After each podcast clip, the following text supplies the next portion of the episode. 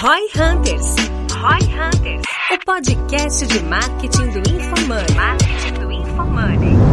Aqui, arroba Denner Lippert, minha expectativa para esse episódio é mostrar que não faz nenhum sentido o home office. Aqui é João Vitor e minha expectativa para esse episódio é ajudar os alunos do G4 a absorverem melhor o conteúdo que a gente dá nas imersões e nas aulas. Aqui é o Guilherme Lippert e minha expectativa para esse episódio é entender por que, que lá na época da faculdade eu tinha um pouco de dificuldade de aplicar os conceitos das coisas que eu aprendia na engenharia na V4.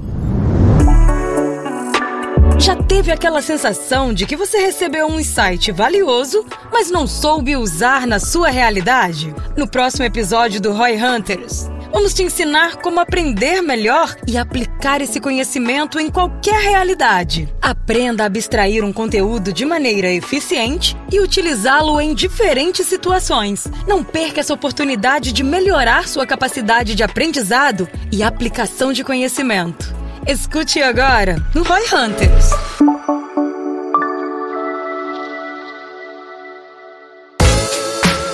Bom, sejam muito bem-vindos então a mais um Roy Hunters Podcast. E rapidamente falando aqui do pessoal que ainda não está na tela, mas já vai aparecer na tela para quem está no YouTube, que é o pessoal da Minimal Club.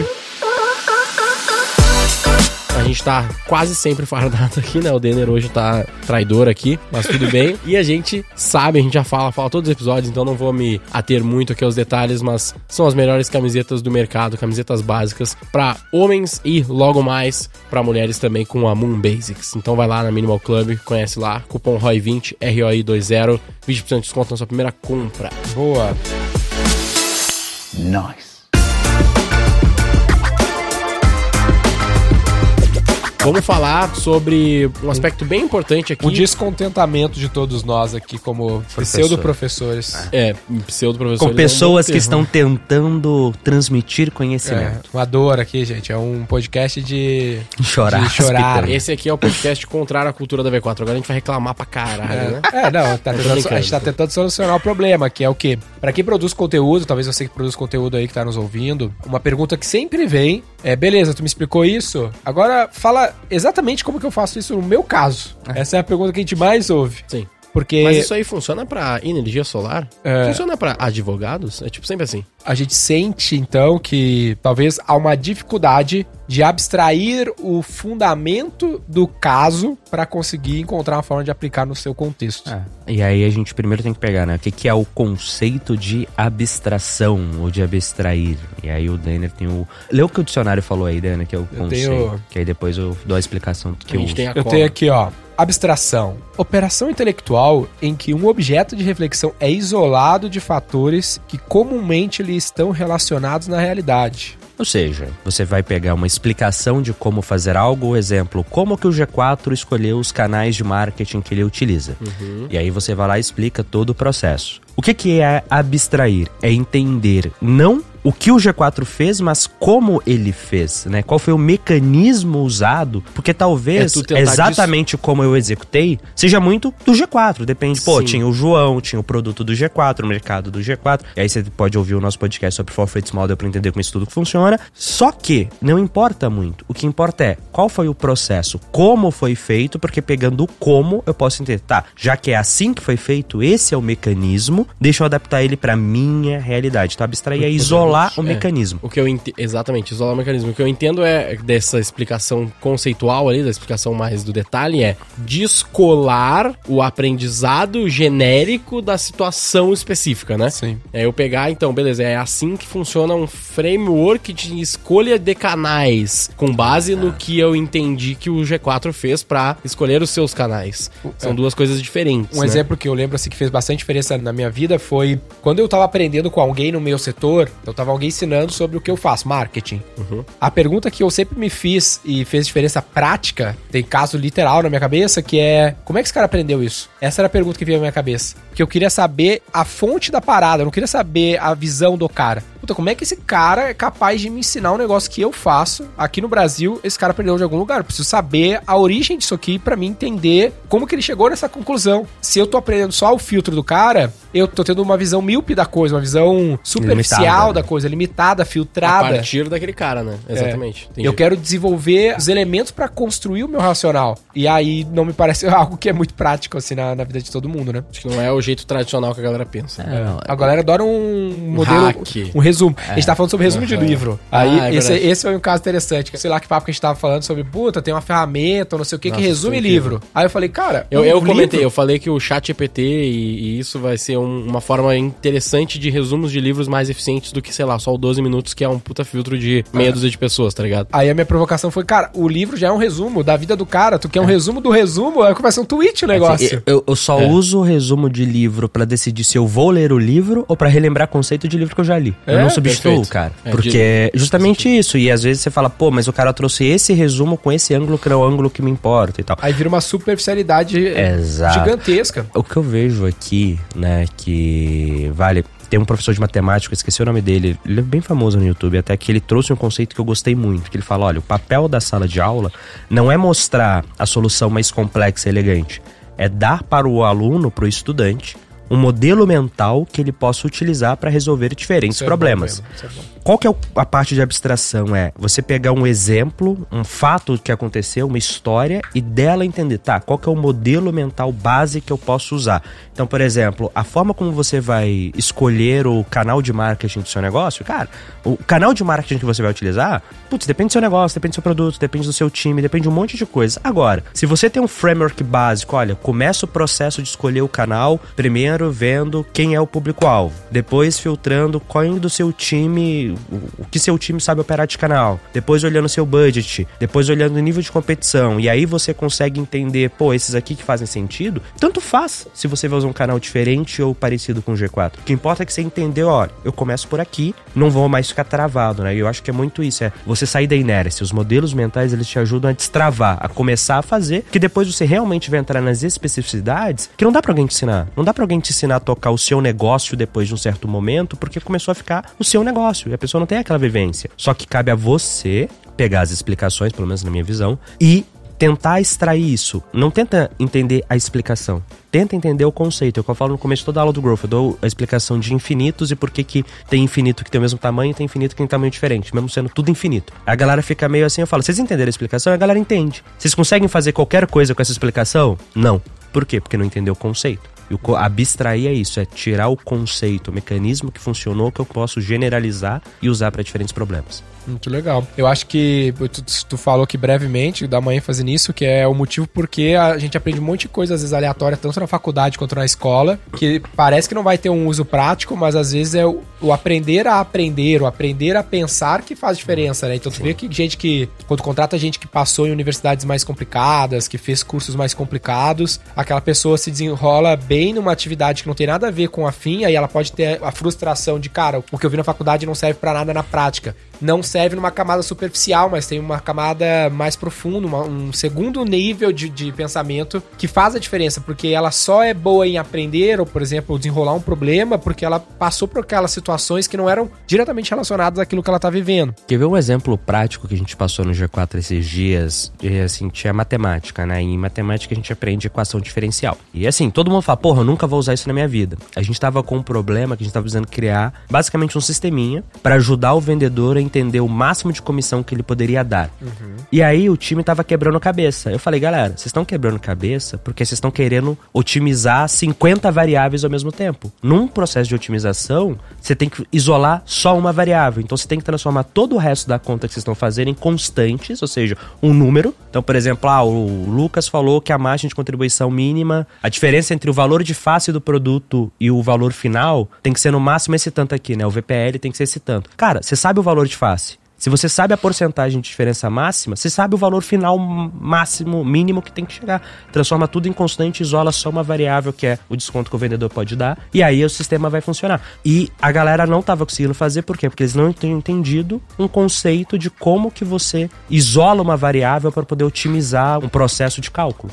Então, tipo assim, cara, é uma parada que você aprende na faculdade, você acha que nunca vai usar na vida, e porra, não foi nem que a galera tava criando um puta algoritmo, era uma planilha do Excel. Entendeu, Literalmente. Entendi. Não, isso me lembra, inclusive, inclusive as críticas que a sociedade faz com investimentos em ciência básica, por exemplo, pesquisa de ciência básica, tipo, ah, por que, que o governo gastou bilhões de dólares com, talvez centenas de bilhões de dólares para mandar o homem para a lua, sendo que eu não fazer porra nenhuma na lua? É porque isso é pesquisa de ciência básica, isso vai dar elementos que os caras estão buscando lá que vão ser utilizados para o desenvolvimento de soluções como GPS, exemplo mais clássico, o velcro, GPS. velcro, É. velcro, Velcro. saiu de viagem espacial. É, então, Legal, ah, eu não sabia. é, então é, é essa ideia é muito faz muita diferença, Isso é um sabe? ponto um pouco do que a gente pode pensar também do negócio da faculdade, né? Que ah, as empresas não vão exigir mais faculdade porque faculdade não prova nada. Tipo, sim, não garante que se o cara fez uma boa faculdade ele é muito pica, mas é um baita filtro. E é, uma grande possibilidade de que por ele ter passado naquela faculdade difícil, ter feito todo o curso, ter passado em tudo, é bem provável que ele tenha um,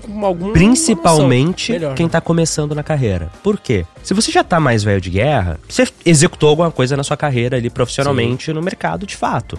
A importância da faculdade no mercado de trabalho, ela decresce de acordo com o quanto que você já subiu na carreira. Agora, no começo, tem que filtrar. Porra, será que esse nego é bom? Será que essa pessoa sabe fazer alguma coisa? O melhor filtro que eu tenho é, tá, pelo menos passou na faculdade boa ali, que é difícil, estudou um curso que eu acho que obrigou a, a estudar, aguentar a porrada. Que é isso, é, sabe? São as lições de vida que você tira Garante. mais do que exatamente. Não, garante, mas entre mas alguém, e aí, tipo assim, alguém que passou, sei lá, numa federal super concorrida em engenharia, e alguém que entrou numa universidade EAD, que não tem nome nenhum, num curso que, sei lá, vou me queimar aqui agora, né? Em tipo, porra, teologia, que não tem nada a ver com o meu negócio. Não, nenhum dos dois tem histórico profissional. Quem que eu tenho uma probabilidade maior de, na hora que entrar aqui, agregar valor pro negócio? Porra, provavelmente a pessoa que passou na Faculdade Federal de Engenharia e não a pessoa que fez o EAD de Teologia. Isso é demérito pra quem fez o EAD de Teologia? Não, não, conheço, mas, cara, eu tenho que filtrar de algum jeito. Porque meio eu tenho contexto, não tem centenas de candidatos aqui dentro e, pô, eu tenho que entender quem tem mais fit potencial pra mim. É a mesma coisa do modelo. Pô, eu, o Denner e o Gabriel, no Growth, falamos sobre formação de time. Cada um fala uma coisa diferente. Tipo, eu falo contrato mais sênior, o Gabriel fala exatamente o oposto, contrato um estagiário planilheiro. Quem que você ouve? Entende o contexto. Por que, que o Gabriel fala aquilo? Por que, que o João fala aquilo? Qual que é o contexto? E você fala, pô, qual contexto é o mais parecido com o meu? E aí você tende a pegar aquilo que tem um contexto mais parecido com o seu, porque o mecanismo tende a se replicar mais facilmente quando o contexto é similar.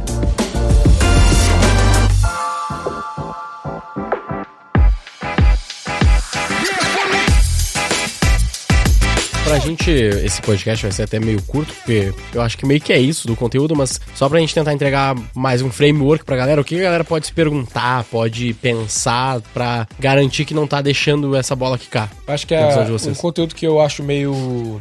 Eu não gosto muito, mas nesse caso faz sentido, é aquele papo do Simon Sinek lá, sabe? Do Círculo Dourado. Porque às vezes a gente olha só o como o cara faz, mas a gente não vai Ah, ver o tá. que ele faz E e, o o porquê. porquê ele faz. Então, Uhum. se tu sempre se perguntar sobre isso, talvez tu consiga chegar um pouco mais profundo na origem da parada e consiga criar elementos que vão te fazer pensar melhor. Vou dar um exemplo prático, o lance da serendipidade, que a gente fala em relação ao home office, né? Que a gente, Uhum. se a gente olha pra questão do home office versus escritório, se a gente pensar só no como, no ponto de vista de que é mais efetivo pra entregar o trabalho pelo menor custo, o home office não há discussão. Parece mais prático, barato pra entregar o trabalho. se Cara, eu não olhar gasta- só na camada superficial do como. É. Só que se eu vou olhar que uma empresa precisa criar coisas que eu não sei que não sei, é isso que cria produtos de alto valor agregado, a gente não sabe nem o que não sabe, então isso surge de uma série de conexões que eu não consigo controlar, então eu vou aprofundando no o que e por que isso acontece. Eu chego lá na serendipidade, que é um conceito de que o acaso colabora para conexões que tu não controla ocorram e gerem Uhum. outputs que tu não saberia que poderiam acontecer.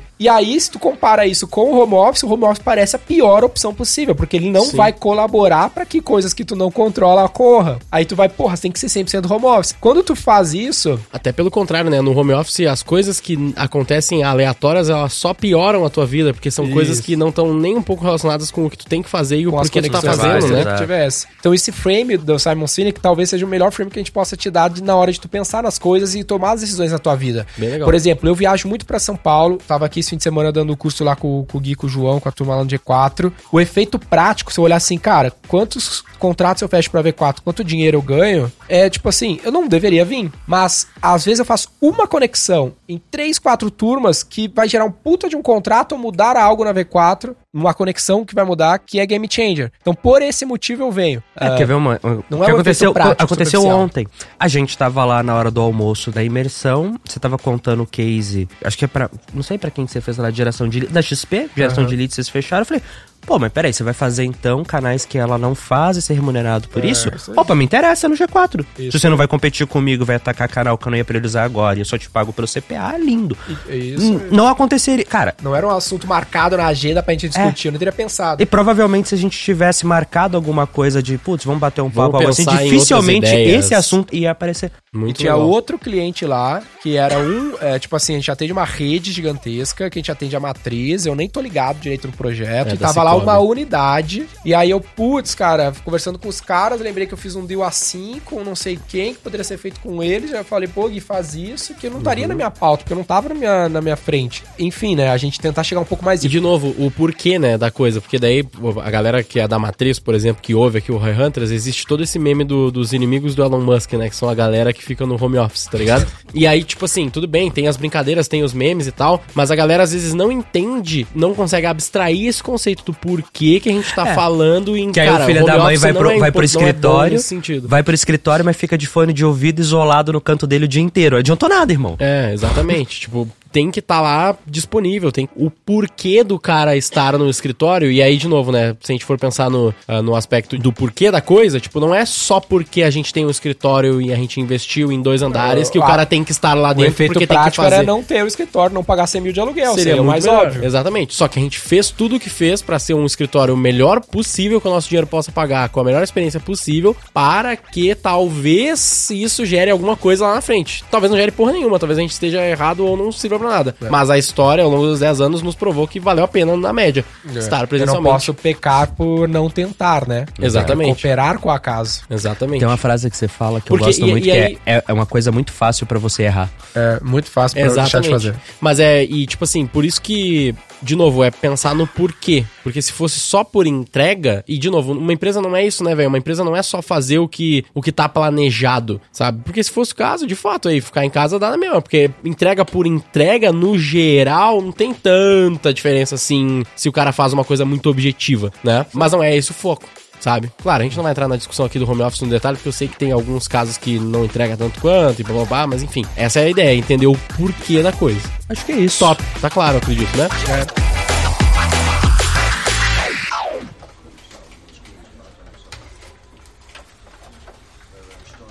Qual que é o título? O... O nome do episódio, então, ah, eu ia falar que a gente podia usar o home office e abstração no título. Tipo assim. por que Abstraindo. home office é uma merda? Acha, Cara- cara, a gente só citou isso é um bom clickbait, tá ligado? Ah, é isso, essa era a minha intenção. Se eu, Legal. eu não sei como conectar. Não, não- a gente pode não usar abstração. No título? É. É porque ninguém tá Na verdade, a gente pode usar no, ti- na imagem, a gente pode colocar, tipo, porque office, home office é uma merda, eu acho que não é a melhor palavra, assim. Eu gosto. Porque a gente não gosta de home office e o título é a gente pensa numa coisa melhor. É, pode ser interessante. Tipo, na Mas a gente imagem. deixa na imagem porque não É. gostamos de home office. Exato. E no título. Ah, como, Como, como, aprend... como aumentar seu aprendizado. Qual aprender melhor? Como aprender melhor. Pode ser? como aprender melhor. Como ser. aprender melhor. Ou um framework. É que a gente não deu um framework, É. né? Então, como, aprender, melhor. Isso. Siga o Roy Hunters no youtube.com barra Roy Hunters e no Instagram pelo arroba Roy Hunter Oficial e faça parte do nosso grupo do Telegram com conteúdos exclusivos.